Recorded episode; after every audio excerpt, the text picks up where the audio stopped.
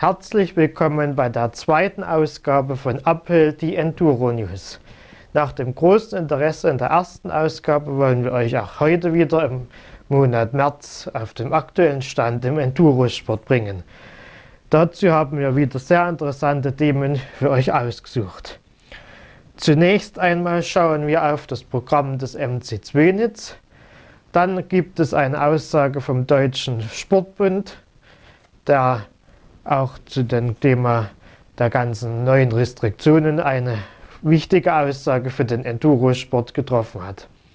Und wir haben auch einen Gast zugeschaltet, mit dem wir uns über das Thema Extrem Enduro unterhalten wollen.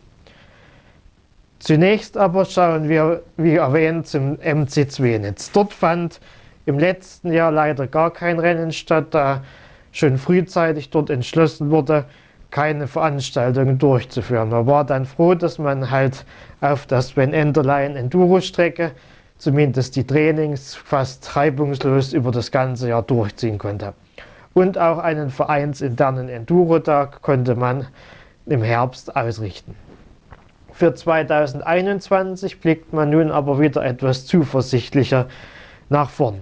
So hat man wieder das Enduro im Programm, den Sven Enderlein Endurolauf, dann die Clubmeisterschaft im Motocross und auch die Orientierungsfahrt für die Automobilsportler. Da wir aber ja eine Enduro-Sendung sind, schauen wir zunächst einmal auf das Sven Enderlein Enduro. Dieses Rennen gibt es schon seit vielen Jahren und wird in diesem Jahr am 15.05. ausgetragen. Das Sven Enderlein Enduro wurde zu Ehren von Sven Enderlein in, ins Leben gerufen, was, welcher 2004 bei einem tragischen Unfall bei den Six Days in Polen ins Leben gekommen ist. Zunächst wurde das Rennen in Luka ausgetragen, wurde dann aber in den letzten Jahren nach Zwenitz verlegt, wo man auch ein Waldstück, wo man halt auch ordentlich Enduro fahren kann. Das Rennen hat mittlerweile auch eine Bedeutung, die eigentlich schon über den regionalen Charakter hinausgeht, denn es sind Fahrer aus ganz Deutschland am Start.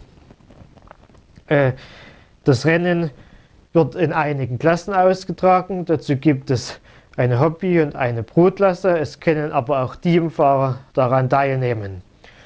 Das Rennen wird über eine Distanz von zwei Stunden durchgeführt.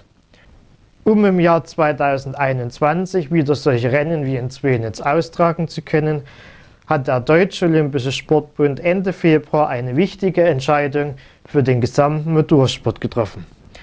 Der Deutsche Olympische Sportbund wurde 2006 aus dem Deutschen Sportbund und dem Nationalen Olympischen Komitee gegründet. Er hat auch eine gewisse politische Relevanz, denn in ihm sind 27 Millionen Mitglieder aus 88.000 Sportvereinen aus ganz Deutschland zusammengefasst. Der DOSB stellt in seiner Stellungnahme fest, dass der Motorsport ein Individualsport ist. Er ist deshalb kein Kontaktsport und da er grundsätzlich allein auf dem Motorrad oder im Fahrzeug ausgetragen wird.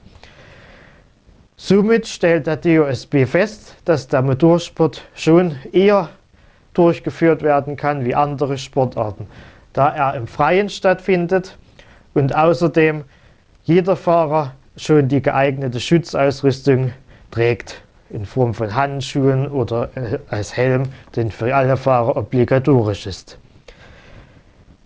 Außerdem können vielleicht auch schon bald wieder Zuschauer an den Rennen teilnehmen, da dies schon im letzten Jahr bei einigen Veranstaltungen mit guten Hygienekonzepten durchgeführt werden konnte.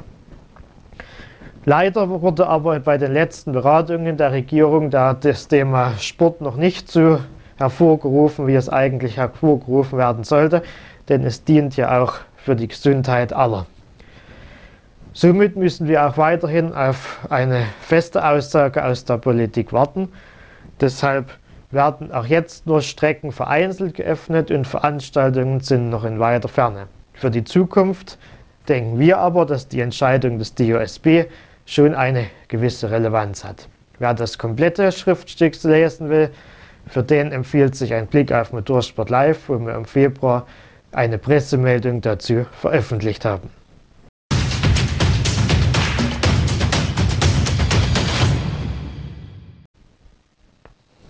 Erstmals präsentieren wir euch heute hier in den Uphill die Enduro News einen richtigen Newsblock. Dieser wird in den nächsten Wochen und Monaten über die Rennsaison hinweg sicherlich einen großen Anteil an unserer Sendung stellen. Heute aber geht es zunächst noch einmal um einige organisatorische Dinge, wo wir uns drei Dinge für euch herausgesucht haben. Zunächst einmal wird das Rennen der deutschen Enduro-Meisterschaft in Woltersdorf in diesem Jahr nur an einem Tag ausgeführt. Früher wurde dies, als dies nur ein lizenzfreies Rennen war, ebenfalls zu, zu vollzogen. In den letzten Jahren aber seit dem Enduro EM und WM läufen war die, die Veranstaltung in Woltersdorf immer über zwei Tage gesetzt. In diesem Jahr hat man sich aber entschieden, wieder auf das Modus von einem Tag am Samstag zurückzugehen da das Gelände dort nur über eine Sondergenehmigung betrieben werden darf als Motorsportanlage und auch im MC Woltersdorf noch viele weitere Sparten Sport betreiben, können somit nun auch weitere Veranstaltungen dort abseits des Endurosports durchgeführt werden. Einige Serien haben auch bereits ihren Saisonauftakt absagen müssen. Somit betrifft es vor allem den sächsischen Offroad Cup, der Ende März in Meldewitz ihren Start haben sollten. Aber leider sind diese Genehmigungen, wie wir eben schon bei der Entscheidung des DOSB festgestellt haben, noch nicht so weit fortgeschritten, um Rennen durchzuführen. Somit wird das Rennen in Meldewitz komplett gestrichen. Es wird dafür auch keinen Ersatz geben, da der SHC Meldewitz leider keine freien Termine übers Jahr mehr zur Verfügung hat. Auch die Hard Enduro Search Germany wird ihren Auftakt im April nicht durchführen können. Dort rutscht der Termin von Reisersberg in den Sommer. Der Verein in Reisersberg hat weitere Termine zur Verfügung und so wird je nach Lage halt angepasst, wann das Rennen durchgeführt werden soll.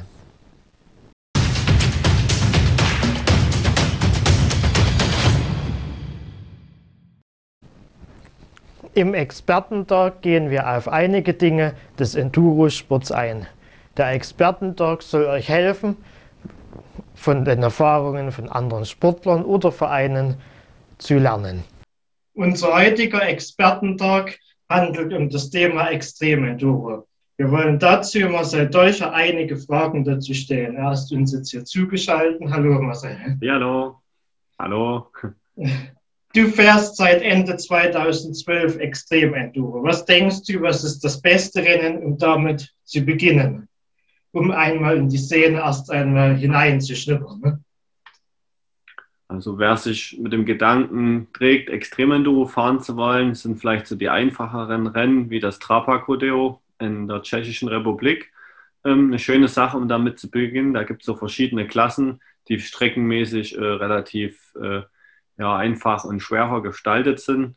Und vielleicht hier auf, auf nationaler deutscher Ebene ist vielleicht das Melz Extrem ein schönes Rennen, um mal in den ja, in Extremsektor reinzuschnuppern. Ich denke, die beiden Sachen sind mal eine schöne Sache, um zu starten. Genau.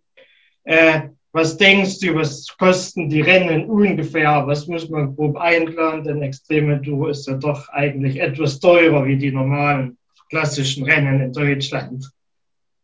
Grundsätzlich ist es vielleicht nicht unbedingt viel teurer. Es ist immer abhängig davon, welchen Aufwand man betreiben möchte. Grundsätzlich ist es so, dass die äh, großen Veranstaltungen im Extrem-Enduro im Startgeldbereich natürlich deutlich teurer sind, wie so die klassischen Enduros oder Enduro-WM. Und dessen muss man sich bewusst sein. Gerade zum Beispiel die Rumänex ist da eher ganz oben angesiedelt, was die, die ja, Startgeldkosten betragen. Aber grundsätzlich ähm, muss man da abwägen, ähm, welchen Aufwand man eben betreiben will. Gerade bei Mehrtagesveranstaltungen hat man einen hohen Reifenverschleiß.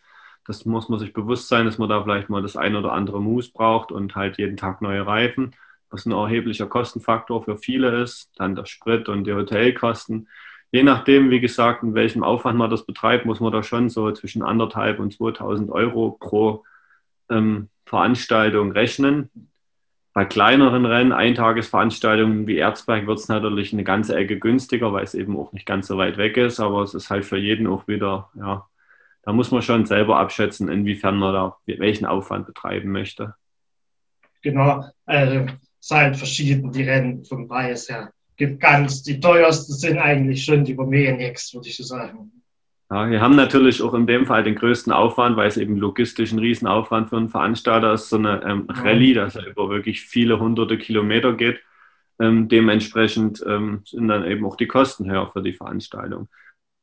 In, in den Rennen von den Rumäniens ist zum Beispiel im Preis auch, auch dann halt die Hotelübernachtung mit inbegriffen. Das, genau. das halt kann man individuell, man kann sich da selber drum kümmern mit Hotel buchen oder eben ohne, aber grundsätzlich, wenn man das All-Inklusiv-Paket buchen möchte, da bei den Rumänix, dann ist man quasi rundum versorgt. Man kann sogar Service-Sachen mit buchen. Also das ist schon vom ganzen System her ziemlich ausgeklügelt. Also wer quasi sich beschließt, ich will Extremenduro fahren, dann kann man sich bei den Rumänix schon ein gutes Komplettpaket aufbuchen, sag ich mal, sogar mit Motorrädern und so weiter. Also die sind da schon sehr breit aufgestellt.